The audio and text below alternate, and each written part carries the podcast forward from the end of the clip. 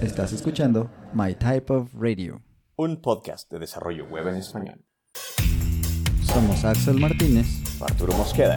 Comenzamos. Ra, ra, ra, radio, radio.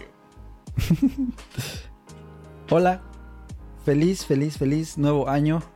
Listeners, queridas, queridos listeners, este 2023 les deseamos lo mejor. Y pues como inicio de año tenemos también inicio de nuevos episodios, nuevas instancias.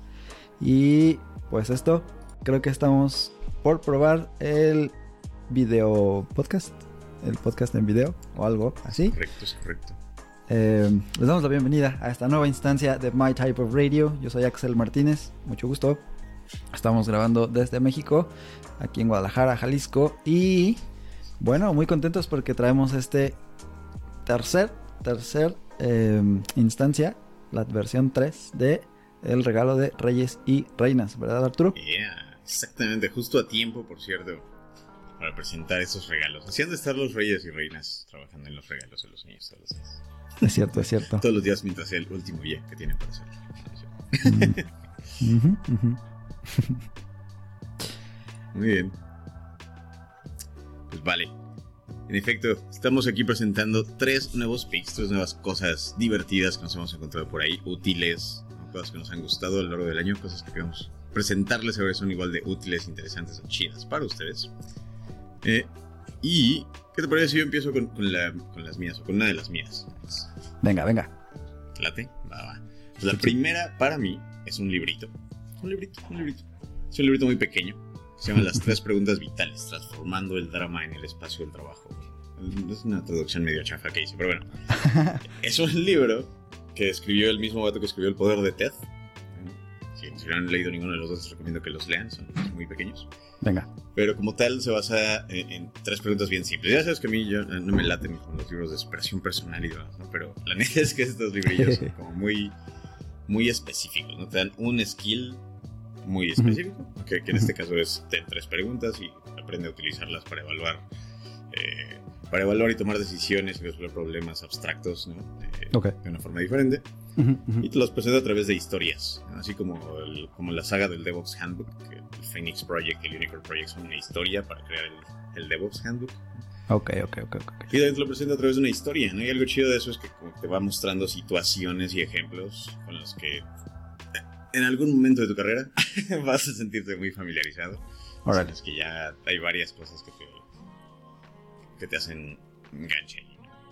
Es, es un libro simple, te da una herramienta muy pequeña, muy práctica y la verdad la forma en la que escribe este vato es, es muy bien. Muy bien. Muy bueno. Vientos, vientos. Mira, aquí lo traigo. David Emerald. Ahí está. Ah, sí, está chiquito. Órale. Está incluso. No está tan, tan gordillo. Muy bien.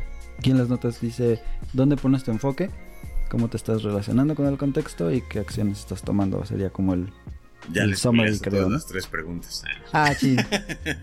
Ah, no, sí, justamente esas son las tres preguntas. ¿no? y lo chido de eso, es, digo, te las dan al principio, ¿no? Lo chido de eso es justamente empezar a, a identificar en qué escenarios puedes usarlos para evaluar ¿no? y tomar decisiones. Chido. Ujú. Vientos, vientos. Solo por el spoiler. Pero son buenas preguntas, son buenas preguntas. Cuéntanos, cuéntanos, Ax, ¿qué traes en tu, en tu costal de Reyes? ¿También los Reyes traen un costal? Costa ¿Lo a Santa o es el mismo? Era costal. No sé. Tal vez, tal vez traigan costal. Abren la Pero como son magos, ajá. Como son magos, a lo mejor pueden hacerlo como de la nada, ¿no? Crear este, generación espontánea. ¿Cómo se llama? Eh, em, Generación espontánea. Panspermia. Ah, no, ¿qué? Cuéntanos, Ax, ¿cuál es tu primer regalo de Reyes? yo quería contarles. Bueno, creo que en, eh, en general sería como una sola cosa en la que podríamos enfocar sería la productividad, ¿no? Crear eh, un entorno en donde seamos lo suficientemente productivos y tomar como este un problema que nos quita mucho tiempo y utilizar un montonal de tiempo para hacer que ese problema pues sea más chiquito cada vez, ¿no? Entonces automatizar y cosas así pues nos ayuda, pero muy en concreto pues usar herramientas de trabajo que nos ayuden para eso. Y la segunda mitad más o menos del 2022 pues yo tuve que cambiarme a Ubuntu, bueno, a, Linux y decidí usar Ubuntu porque pues era lo más rápido, ¿no? Instalas y ya estás. El soporte y todo estaba chido. Y de ahí, pues eh, fui tratando de encontrar equivalentes de herramientas que ya había utilizado especialmente en Mac o en Windows que me ayudaban pues con esto de la productividad. Entonces encontré tres. La primera eh, que les quiero platicar se llama Simple Screen Recorder. Y esta me ayuda un buen ahorita que estoy pues 100% remoto y que estoy completamente asíncrono, si eso le hace sentido a alguien, que eh, pues todos mis avances los comparto así. Eh, ahorita ya la daily la pusieron demasiado temprano y pues ya no alcanzo, ¿no? Este, tendría que desmañanarme mucho y pues a ellos tampoco les lateó la idea. Eh, entonces lo que estoy haciendo ahorita pues es grabar videos chiquitos de las features que estoy armando, de los bug fixes si es que tengo alguno, cosas así, y les voy platicando, ah, miren, pues esto es lo que llegué a hacer hoy, este se, le picas aquí, hace esto de allá, este cambia así, y pues también ahí me doy cuenta, ¿no? Si algo le regué. Este, el efecto demo le decimos acá. Cuando hago el demo algo se rompe y pues ya, ya tengo trabajo para el siguiente día. Em, pero sí, está padrísimo este Simple Screen Recorder porque pues no es OBS, que a lo mejor puede abrumar un poquito cuando lo, pues lo abres y dices, ¿y ahora qué hago?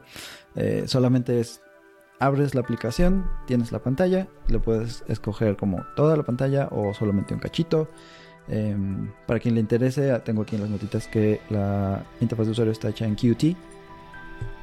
Em, sincroniza el audio y el video eh, correctamente, es como parte de las features que ellos listan en la página, que porque luego eso es un poco complicado de conseguir y puedes pausar y reanudar la grabación y durante la grabación tienes estadísticas del tamaño del archivo, el bitrate, el tiempo que llevas grabando, etcétera, ¿no? Entonces está, está bien. Eh, la verdad es que sí me sacó del apuro. Tuve que hacer un poquito de tweaking ahí con el Pulse Audio, si alguien le hace sentido, con las configuraciones de Linux para que no agarrara mi micrófono solo en el lado izquierdo y pues así estuve como un mes grabando solo en el audio izquierdo para ellos, ¿no? Pero eh, no es la gran cosa. Tampoco es difícil arreglarlo, entonces pues ya, eso fue muy fácil después también.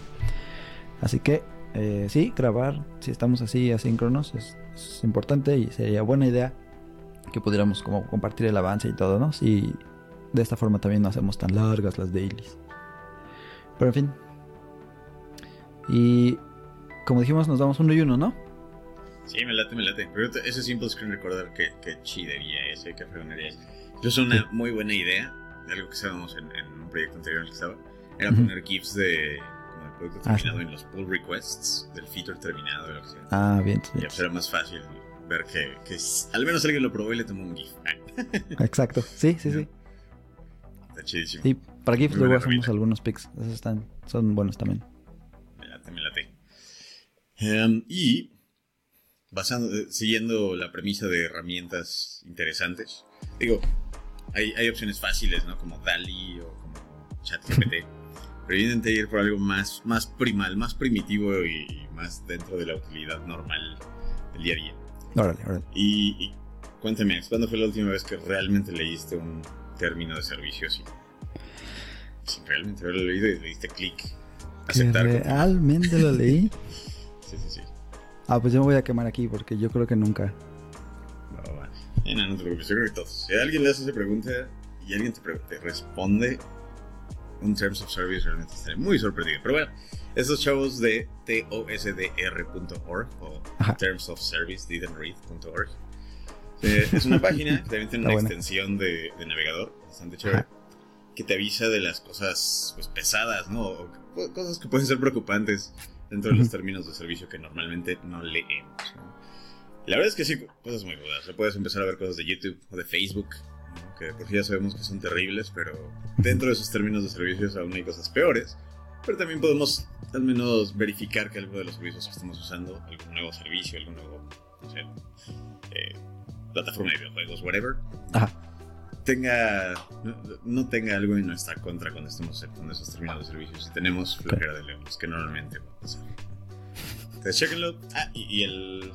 Pues, la extensión de navegador pues va revisando los sitios en los que estás. Cuando vas a aceptar un Terms of Service, Ajá. te lista todas las cosas que puedes ser preocupantes. Lo más, lo más importante que deberías. Como que eso sí lo deberías haber leído por lo Así menos, es. ¿no? Algo así. Sea, si no lo lees todo, al menos sea aware de que esto está pasando exactamente. Ujú, Ya, ok, ok. O sea, qué va a pasar con tus datos. Por ejemplo, Facebook y YouTube guardan tus datos, aunque ya no tengas cuenta con ellos y los usan en advertising y demás. Ujú, Yo no lo sabía. Changos. Pero bueno, hay varias cosas así. Está interesante. Ujú, ujú. Sí, sí, suena muy bien. Y, y ese es mi, mi segundo regalo de Reyes. Ax, cuéntanos. Venga. ¿Qué, trae- qué más traes en, tu, en la joroba de tu camello? Mejorado del camello. Por ahí, la siguiente sería, en general, un emulador de terminales, ¿no? De, de consola. En particular, en mi caso, pues he estado utilizando Terminator. Turun. Nice. Y eh, Genome Terminator es, eh, dice que fue originalmente desarrollado por Chris Jones en 2007 y era un script de unas 300 líneas de Python y así nació, ¿no? Y ahora pues ya tiene otras cosas interesantes. Eh, está inspirado en proyectos como iTerm o Telex. iTerm yo lo usaba en Mac y pues salvaba un montón del día, ¿no? Eh, la terminal de Microsoft, por ejemplo, la app nueva de Windows y así también está bonita.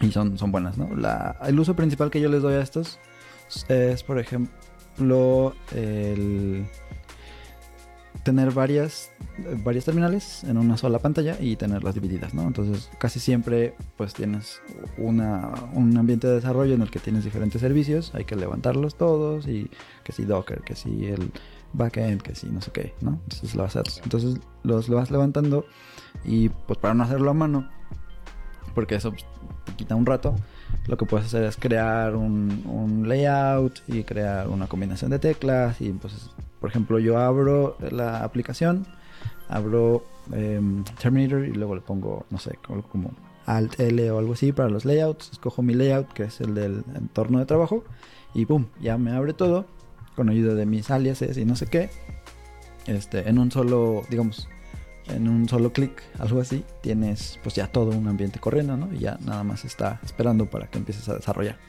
Creo que esas cosas que te ahorran tiempo te ayudan también para poderte enfocar más rápido, ¿no? Que no sea como, ay, tengo que levantar el ambiente antes de poder hacer cualquier cosa. Entonces, sí, eh, utilizar una, en general utilizar un emulador de terminales y en particular pues para Linux este me ha gustado bastante, Terminator. Está muy muy chido. Terminator está bastante chido, definitivamente. Aparte, digo, que qué padre que lo uses para todo eso, pero ¿a poco no está bien cool ponerle backgrounds y teams y transparencia? Ah, sí, sí, sí. Sí, tiene de todo, está muy muy padre. Está súper cool. Yo sigo usando iTerm en Mac, pero Ajá, sí, eh, Terminator. Creo que Xterm era otra que usaba en, en Linux Environments. Terminator for the win. Había un Wake o Quake o algo así, ¿no? La idea era que tenías una combinación de teclas para que bajara como la consolita del juego o algo así. Está bien chido. Eso Para que está, está como padre. las consolas de Quake. Ajá, ajá. Sí, sí, sí. Venga. Amba. Pues vale. Mi, mi tercer pick. Yo sí me fui por varios lados. Mi tercer pick es Sí, un sí. videojuego, de hecho. Un videojuego para el que llego un poco tarde, debo decir. Porque, como muchas personas que intentaron adquirir una PS5 y no pudieron hasta un año después por, por disponibilidad, yo estuve dentro de ese grupo. Ya, Bueno. ya. Eh, empecé a jugar un juego que desde que salió muer- moría por jugar que se llama Ghost of Tsushima, el fantasma de Tsushima. Que es una historia de samuráis. Un clásico western, una historia de samuráis. eh, situada en el, en finales de 1200. Una época- en un periodo temporal muy real de la historia, en una invasión, la primera invasión de, de Mongolia a, a Japón. ¿no? Ok. Y justamente en la invasión desembarcaron todos los mongoles en una pequeña islita llamada Tsushima, donde sucede el juego. Y tú eres un samurái, prácticamente a través de una muy, muy profunda historia y desarrollo de personaje, Pues intentas defender la isla de la invasión. Oh. Eh, Está muy bonito, o sea, tiene. Tiene un diseño muy, muy. No sé, podría decir hasta relajante, a pesar de que estás en medio de una guerra que sucedió Sí, en, el, ok. en el Japón feudal. Pero la manera en la que ambientaron Tsushima, en la que ambientaron el Japón feudal, fue realmente una, una obra de arte. Eh, entiendo que se estuvieron pues asesorando con historiadores y personas pesadas que, que conocían cómo se verían las cosas y cómo sucederían las cosas, cómo hablarían incluso ¿no? en esos tiempos. Aunque eso sí Órale. le fallaron a la katana y a la armadura del personaje principal que, que le erraron como por 400 años.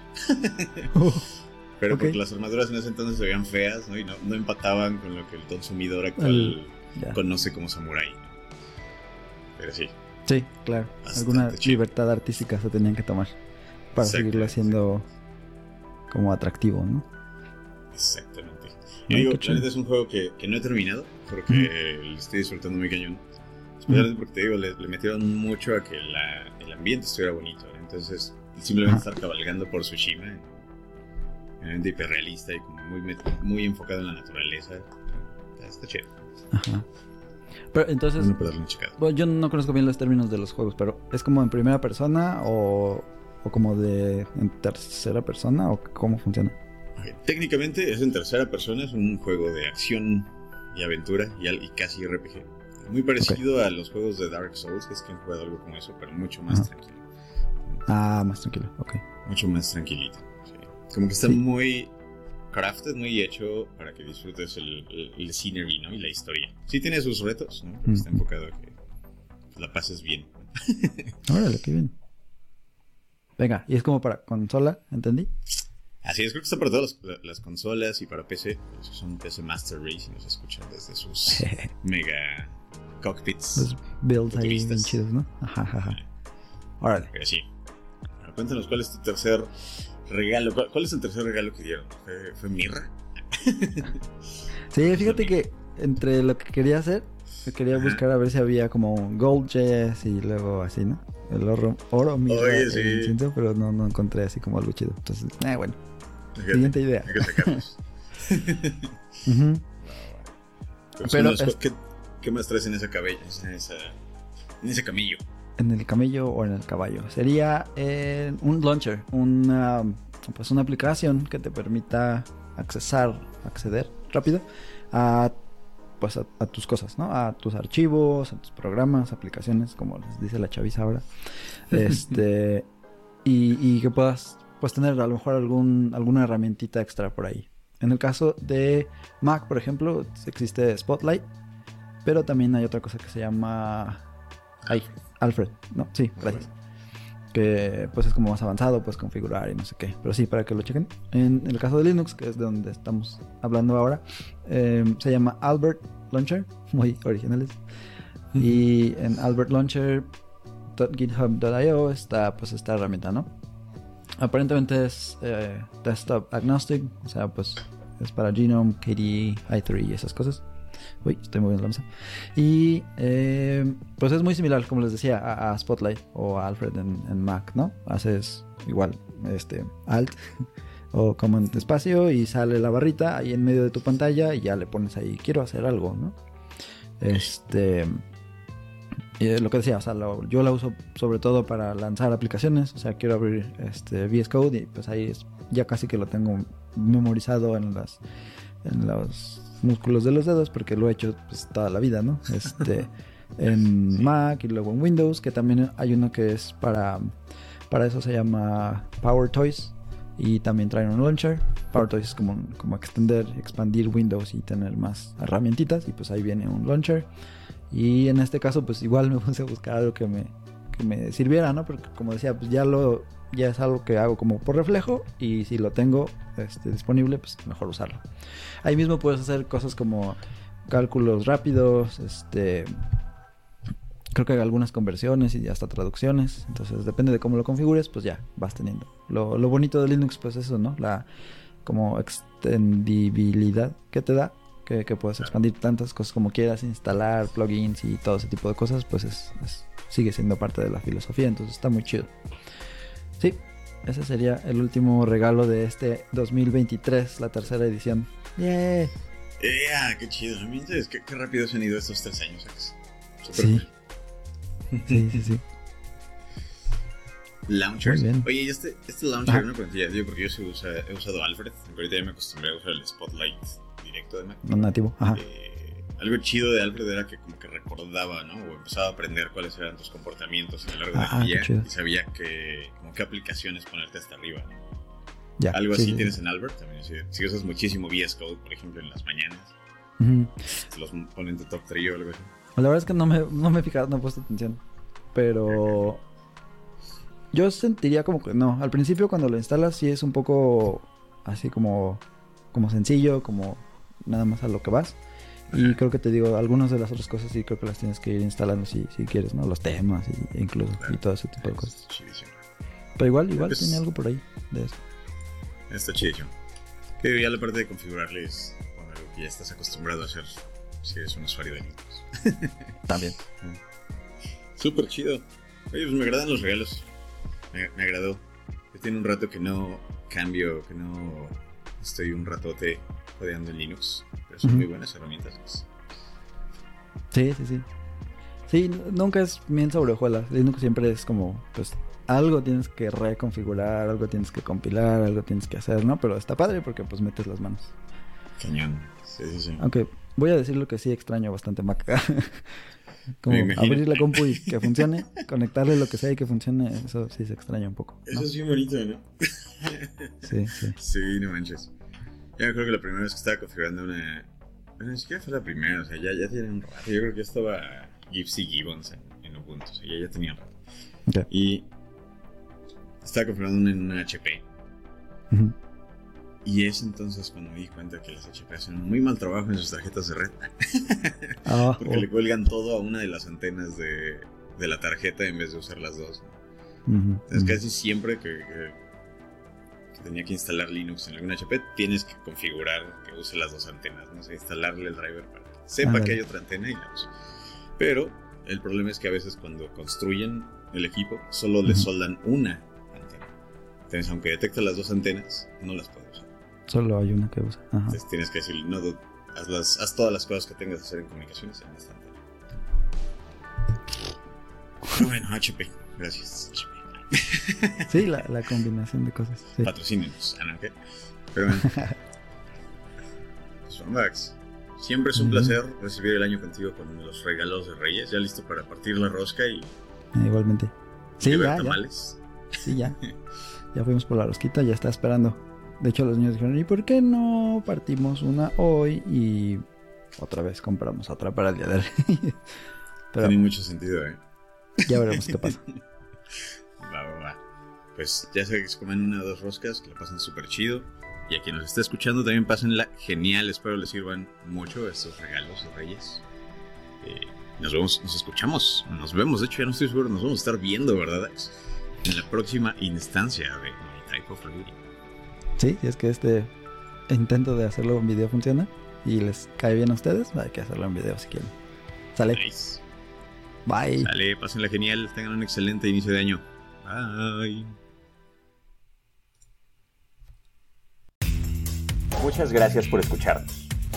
Consulta nuestros episodios en nuestro sitio web mytypo.dev o suscríbete desde tu plataforma favorita. Como Spotify, Apple Podcasts, Google Podcasts y muchas más. Síguenos arroba mytypeofradio todo junto. En Twitter, YouTube, Instagram y Facebook. Me gusta listar cosas. Nos vemos pronto en la próxima instancia que escuches de My Type of Radio. Nos vemos por ahí.